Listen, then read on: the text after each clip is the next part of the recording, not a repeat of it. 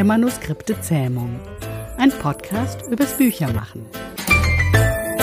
Für Autorinnen, Lektoren, Büchermenschen und solche, die es werden wollen. Wir sind ja jetzt hier unter uns sozusagen, ne? wir zwei Lektorinnen.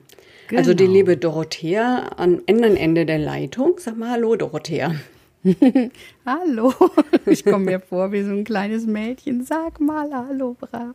Okay, ja, dann sage so ich auch mal ganz brav Hallo, hier ist die Esther. Ja. ja, die liebe Esther, genau. Und da wir, wie gesagt, unter uns Lektorinnen ein bisschen plauschen, wollte ich mal einsteigen mit einer ganz netten Metapher. Die habe ich in einem Chat auf Twitter interessanterweise neulich gelesen. Mhm. Lektorat, das ist wie wenn du in einer fremden Wohnung aufräumst. Und dann findest du plötzlich einen Teelöffel in der Keksdose und dann fragst du dich, war das Absicht? Sagt dir so eine Metapher was? Ehrlich gesagt erinnert mich das an einige demente Angehörige, wo ich. das ist leider so krass, aber speziell dieses Beispiel, was eben mit Essen zu tun hat, dass man dann an den unmöglichsten Orten findet, äh, das ist wohl eine relativ häufige Erscheinung. Ja, insofern ist das mit dieser Metapher vielleicht gerade ein bisschen schwierig. Okay, ich fand die für mich eigentlich ziemlich passend, weil ich oft natürlich sagen kann, auf den ersten Blick, hey, das gehört hier nicht rein, rausstreichen. Mhm. Manchmal bin ich mir da nicht so sicher und sage, mhm. naja, das ist jetzt vielleicht künstlerische Freiheit und kann man damit was machen. Mhm, mh. Nur wollten wir heute über ein Thema reden, wo man sagt, naja, das ist auf den ersten Blick eh so, dass du sagst, äh, richtig oder falsch. Da kann man direkt eingreifen und weiß, dass der Löffel da nicht hingehört. Mhm. Ja, wir reden heute über Rechtschreibung, Grammatik, Zeichensetzung. Ich gebe dir einfach mal das Wort, weil ich glaube, du hast da ein paar Gedanken und auch Fragen mhm. dazu dir überlegt. Ja, genau, weil ähm, wir darüber sinniert hatten, was einen guten Text ausmacht, ähm, war eine der Grundvoraussetzungen, die ich äh, notiert hatte, dass ähm, er korrekt sein soll. Das klingt jetzt natürlich schon sehr streng. Aber ähm, wenn ich äh, Grammatik oder Rechtschreib- oder Zeichensetzungsfehler sehe in einem Text, dann lenkt mich das dermaßen ab. Und nicht nur bei Texten, die ich äh, lektoriere oder korrigiere, sondern auch ganz generell, wenn ich einfach Zeitung lese beispielsweise, wo das relativ häufig vorkommt heutzutage, ähm, dass äh, ich merke, dass ich vom Inhalt eben abgelenkt werde. Und das kann nicht im Sinne des Autors oder der Autorin sein. Und glaubst du, dass das bei uns so eine Art Berufskrankheit ist? Ja, bestimmt.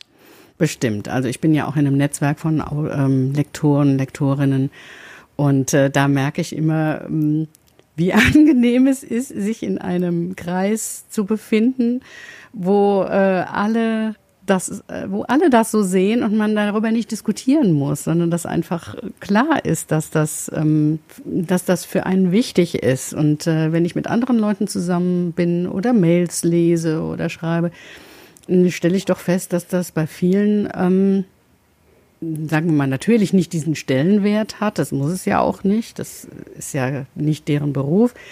Aber dass es auch, ja, nicht, nicht so wichtig ist und ach naja, ob man da jetzt äh, ein Komma setzt oder nicht oder ob man das jetzt so schreibt oder so, Hauptsache ich werde verstanden. Das ist die Einstellung von einigen, sag ich jetzt mal. Ja, mich erinnert es dran, dass ich neulich ein, zwei Mails gekriegt habe von meiner Steuerberaterin, mhm. wo ich gedacht habe, oh, oh, oh. Normalerweise hätte ich da gedacht, was wirft denn das eigentlich für einen Blick auf ihre. Beruflich, auf, auf, ihre Professionalität, wenn da so Flüchtigkeitsfehler und so ein schlampiges Deutsch ist. Mhm. Ich habe sie nicht gefragt oder irgendwie mhm. drauf angesprochen. Möglicherweise hat sie der Azubine gesagt, ja, frag doch da mal nach. Mhm. Trotzdem wäre das für mich dann selbstverständlich, dass man der Azubine zumindest äh, aufgibt, die Rechtschreibkorrektur drüber laufen zu lassen. Es geht ja auch im Mailprogramm. Ja, also das, das würde ich auch so sehen. Also mein Steuerberater hat dieses Problem Gott sei Dank nicht. Ja, ich weiß nicht, ähm, manche Leute kann man auf sowas ansprechen. Bei manchen ist man da besser vorsichtig, aber es ist ja eigentlich in ihrem Interesse auch, ähm, da ein Auge drauf zu haben, sagen wir mal. Weil, wie du sagst, ne, es kommt unprofessionell rüber. Aber zu diesem Thema korrekt, da habe ich neulich erst was, was gelesen und zwar im Duden Wörterbuch der sprachlichen Zweifelsfälle. Mhm. Da ist nämlich ganz interessant, also vorne in dem Vorwort definiert er, was eigentlich korrekt ist. Mhm. Die gehen von, von verschiedenen Varietäten des Deutschen aus und sagen korrekt, das, was Standardsprache ist.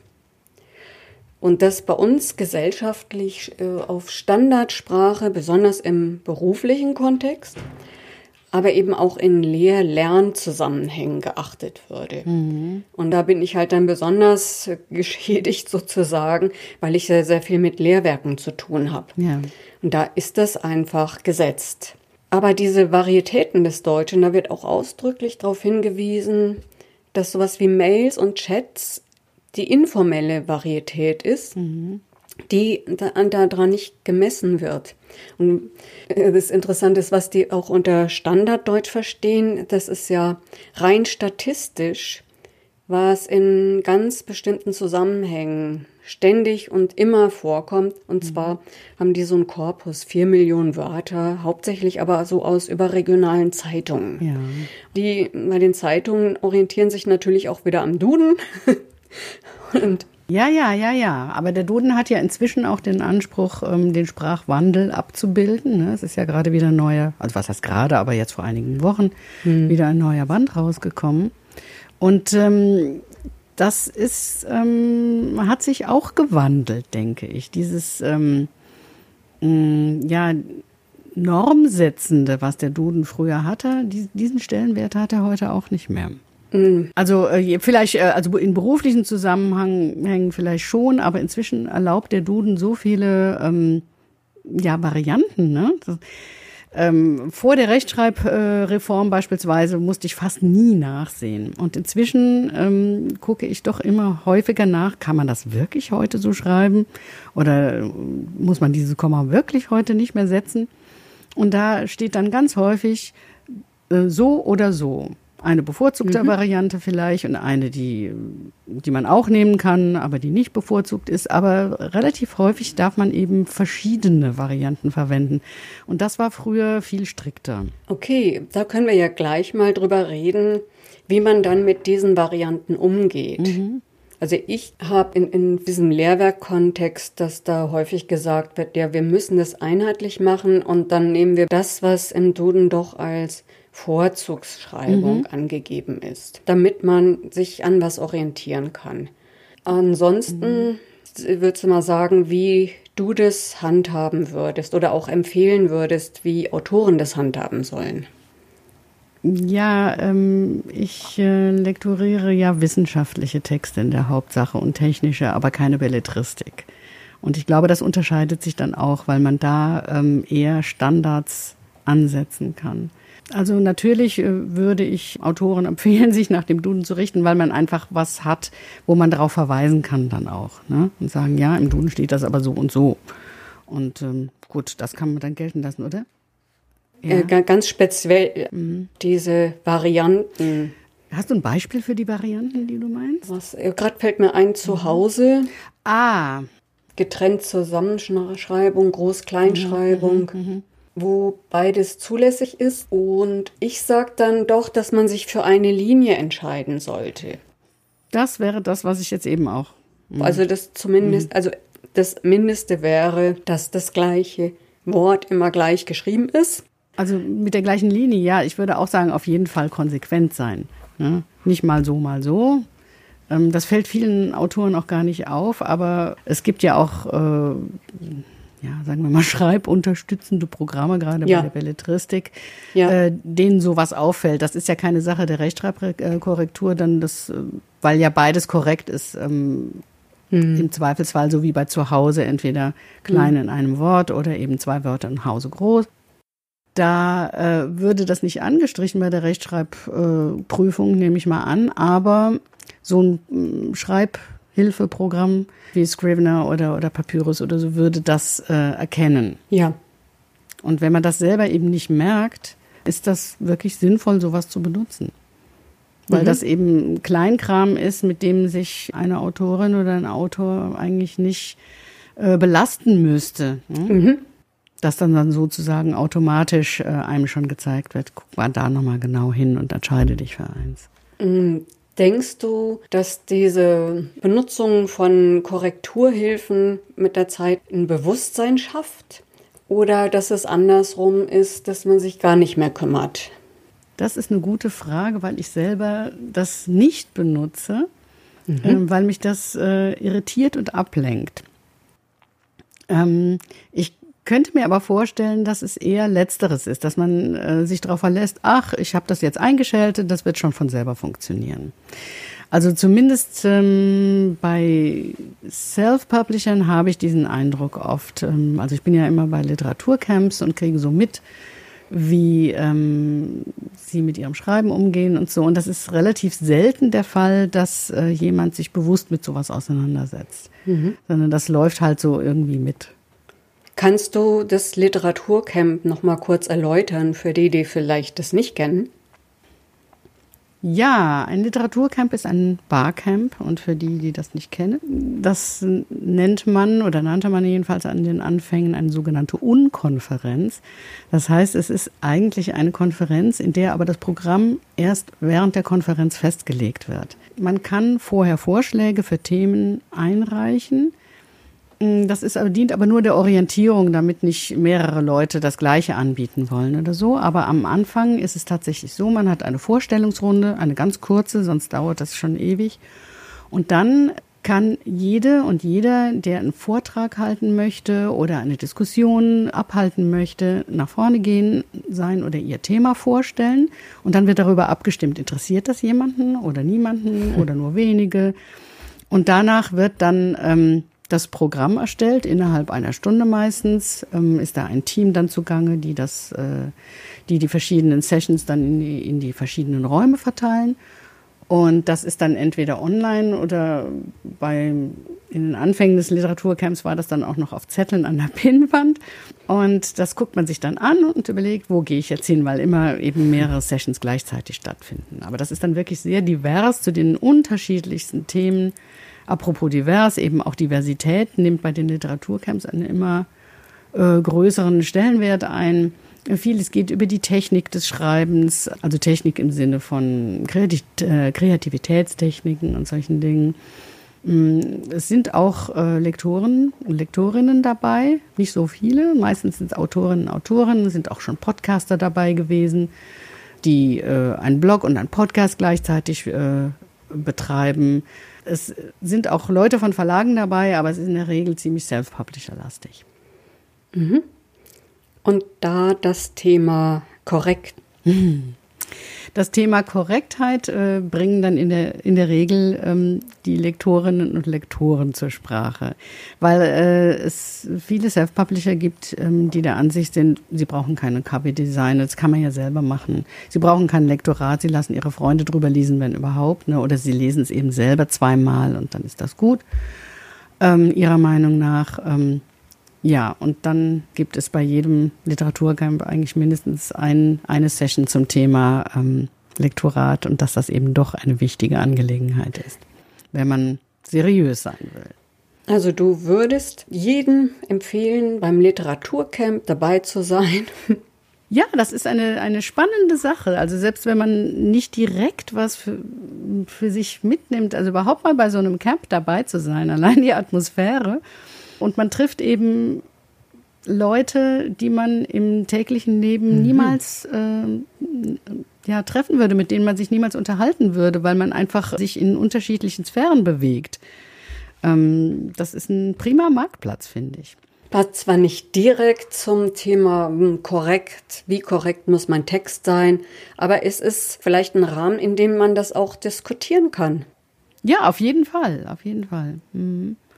Es ist ja auch nicht so, dass Leute dann direkt zu einem kommen und sagen, also Lektorat, was für ein Quatsch und wieso macht man das überhaupt? Und ich kann, also so, so sind die Leute ja dann auch nicht. Ne? Irgendwo mh, mm, ist ihnen schon auch bewusst, dass das ganz hilfreich ist, wenn keine Fehler im Text sind, weil er sich dann einfach besser lesen lässt. Ne? Aber einmal, das äh, wollte ich gerne mal zitieren, aber auch wenn ich es nicht mehr ganz wörtlich in Erinnerung habe, habe ich bei einer Autorin gelesen, bei einer Self-Publisherin, sinngemäß, die Autorin verzichtet bewusst auf gängige Regeln der Rechtschreibung und Zeichensetzung, um die Schönheit der Sprache zu würdigen. Hm. Und das kam mir doch äh, sehr wie eine Ausrede vor, dass die Autorin die Rechtschreibung nicht beherrscht und das oh, irgendwie ja. ähm, jetzt so. Äh, das erinnert mich. Ähm, also ich muss jetzt doch mal so eine Regel aus dem Impro bringen. Ja etwas derb. Du hast ja gesagt, das sagst du nicht, aber ich sagte es. First learn the rules, then fuck the rules. Oh, das ist ja drastisch ausgedrückt. äh, oder die, die Regeln sprengen. Mhm. Ganz kurz zwischendurch. Ähm, du hast Impro gesagt. Könntest du ganz kurz erklären, was du damit meinst? Ja, ich meine das ja Impro-Theater. Ich denke, das wird schon den meisten irgendwie ein Begriff sein. Mhm. Wo es ja nicht einfach so ist, dass die alles aus dem Ärmel schütteln, sondern da gibt es auch Methoden, Regeln, äh, Konventionen, die auch mhm. die Spielerinnen kennen sollten, bevor sie anfangen, Regeln zu brechen. Das gilt aber sicher für alle Künste, so auch irgendwie für die Belletristik. Ja. Jetzt wollte ich am Rande noch jemanden erwähnen, der mir dabei eingefallen ist, wahrscheinlich nicht mehr sehr vielen Leuten ein Begriff sein wird. Aber wir hatten mal über Sedo Rock gesprochen. Und du kennst den ja selber, oder? Ja, leider nicht persönlich. Das würde mir auch mal gefallen, den persönlich kennenzulernen. Ja, ähm, erzähl du mal was über ihn. Ein Deutsch-Brasilianer, der in München lebte oder noch lebt und der seine eigene sprachliche Varietät erfunden hat, aber tatsächlich da Regeln dafür definiert hat. Das heißt, äh, er hat verschiedene Varietäten eigentlich. Wunschdeutsch, Wunschdeutsch Forte, Ultradeutsch S, Ultradeutsch U, Ultradeutsch Akzent, Ultradeutsch Forte und Kauderdeutsch. Und er hat das gleiche auch noch auf äh, Portugiesisch, also Brasilianisch, Englisch und eine Sprache namens Europix. Oh, okay. Die Regeln dieser Sprache hat er in, in verschiedenen Büchern angewendet, aber auch auf seiner Homepage. Es heißt einfach sedurock.net. In einem Wort, keine Also mit Z-E-D-O-R-O-C-K.net. Mhm. Jetzt nenne ich mal ähm, Deutsch gut, sonst Geld zurück. Mhm. Das ist a Siegfriedische und Kauderdeutsche Lehr- und Textbuch schon relativ alt, äh, glaube ich, zehn Jahre her oder so. Also was ich damit einfach mhm. sagen will, das ist ein Beispiel für so jemand, der die Regeln schon kennt, aber sagt, nö, jetzt will ich das durch bewusst durchbrechen. Und in seinem Extremfall hat er einfach sein eigenes Regelwerk aufgestellt. Ja. Aber das kannst du in diesen anderen Bereichen wissenschaftliche Publikation halt nicht machen. Nee, das, ähm, das ist auch, ähm, wie soll ich sagen, in der Wissenschaft ist viel äh, über Konventionen geregelt. Ne? Da, da wird das wirklich schwierig. Aber ähm, bei ihm also er hat ja angefangen mit äh, damit eine kurze ähm, Reform, Rechtschreibreform zu entwerfen, tatsächlich, ne? die eben viel weiter geht als die Rechtschreibreform, die, die wir gehabt haben. Mhm. Und er hat das ganz äh, logisch in mehreren Schritten gemacht, auseinander äh, gefolgert, so dass man dann hinterher einen Text lesen kann am Ende, den man am Anfang, glaube ich, nicht ohne weiteres hätte lesen können. Mhm. Ja, das ist äh, wie du aber gesagt hast, er macht das systematisch, ne? Er kennt mhm. die Regeln und deswegen kann er sie brechen.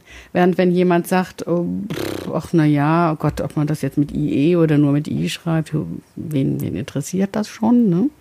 Mhm. Das ist eine ganz andere Geschichte. Das scheint mir auch ein bisschen Faulheit manchmal zu sein. Also Legasthenie ist ein ganz anderes Thema. Mhm. Ähm, aber ähm, sowas, wo man dann einfach keine Lust hat, sich drum zu kümmern, dann finde ich, ähm, das gehört zum Beruf der Autorin und des Autors dazu. Hm? Handwerkszeug. Handwerkszeug, ja, es dem Leser und der Leserin eben auch leicht zu machen. Mhm. Äh, man sagt zum Schneider, wenn das schlampig gemacht ist, dann zieht man das nicht gern an und sagt, äh, was ist denn das für ein Mensch, der die Grundregeln nicht kennt? Ähm, ja, mit Analogien, das ist immer so eine Sache. Ne? Mhm. Wenn, wenn es schlampig gemacht ist, dann geht es schneller kaputt oder es, äh, oder es steht einem oder passt einem nicht richtig und so. Das ähm, ähm, finde ich nicht ganz einfach. Aber ähm, es gibt ja auch nicht so wenige Leute, denen sowas überhaupt nicht auffällt. Ne? Ähm, die eben selber die Rechtschreibung als Leserin und Leser nicht beherrschen. Und die deswegen über sowas einfach hinweglesen und sagen, ja, und? Macht mir nichts. Okay. Ähm, wir sind da, glaube ich, sehr, also wie du am Anfang gesagt hast, ne, es ist von, von bei uns schon auch eine Berufskrankheit, glaube ich. Aber das kann man nicht ablegen. Okay, wo wir dann wieder beim Anfang wären und ähm, ja, was ist ein guter Text? Und wenn der gute Text seinen Zweck erfüllt, die Lehrer, Leserin, Leserin zu erreichen, die nicht gestört ist, sondern das mit Genuss liest und sich unterhalten fühlt, mm, ja, dann würden wir das zwar nicht durchgehen lassen und sagen, äh, das ist halt dann nicht durchs Lektorat gegangen, aber äh, findet dann doch seine Zielgruppe irgendwie. Weiß nicht, ob es dann ein, ein toller Schluss für ist. uns für sicherlich nicht. Oder Ja, das wäre aber auch wirklich diskutierenswert. Ne? Das ist die Frage, ob, ob man es, ähm, ja, wie soll ich das sagen? Es ist ja auch eine Bewertung immer dabei. Ne? Also allein gut zu sagen, ist, äh, ist ja schon subjektiv. Ne? Und ich äh, könnte, also ich, ich bin sicher, dass alle Lektorinnen und Lektoren uns beipflichten würden, das geht gar nicht. Ne? Ähm, aber man müsste mal wirklich auch äh, Leute fragen, die da nicht so firm sind. Ähm, ich weiß nicht, ob es da Studien dazu gibt. Wie, äh, wie ist das Ah, für euch? Ne? guter Hinweis. ähm, stört euch das oder ähm, Also das wäre ein Rechercheauftrag, finde Studien dazu. Aber ich habe für nächsten Donnerstag ja eine Verabredung mit der Jana. Da gehen wir mal weg von diesen ganz formalen Geschichten hin zum Thema Worthülsen, Phrasen, Plattitüden. Und naja, da ist auch die Frage, wen es stört oder wie man es schöner machen kann. Weil ich denke auch, wenn wir nicht mehr so behelligt werden als Lektorin, sag ich jetzt mal mit ähm, Rechtschreibkorrektur und Grammatik, dann können wir uns doch den schöneren Dingen widmen, mit denen man einen Text ja, würzen kann oder auch verbessern, optimieren kann. Und also, liebe Autorin, wäre doch schön, wenn du zumindest diese Hilfsmittel benutzt, damit wir dann ein bisschen mehr feilen können an der Schönheit des Ausdrucks. ja, Schönheit, das ist auch wieder so ein Begriff. Gut und schön, dem wahren, schönen, guten, genau. Sa sag mir, wie ich das bitte et- neu neutraler ausdrücken kann. Ich, ich glaube, das kann man nicht neutral ausdrücken. Ne?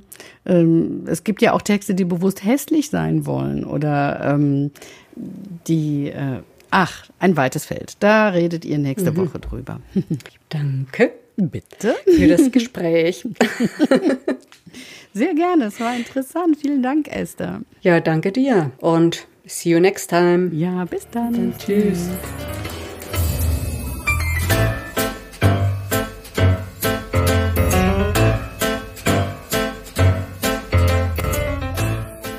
Der Manuskripte Zähmung.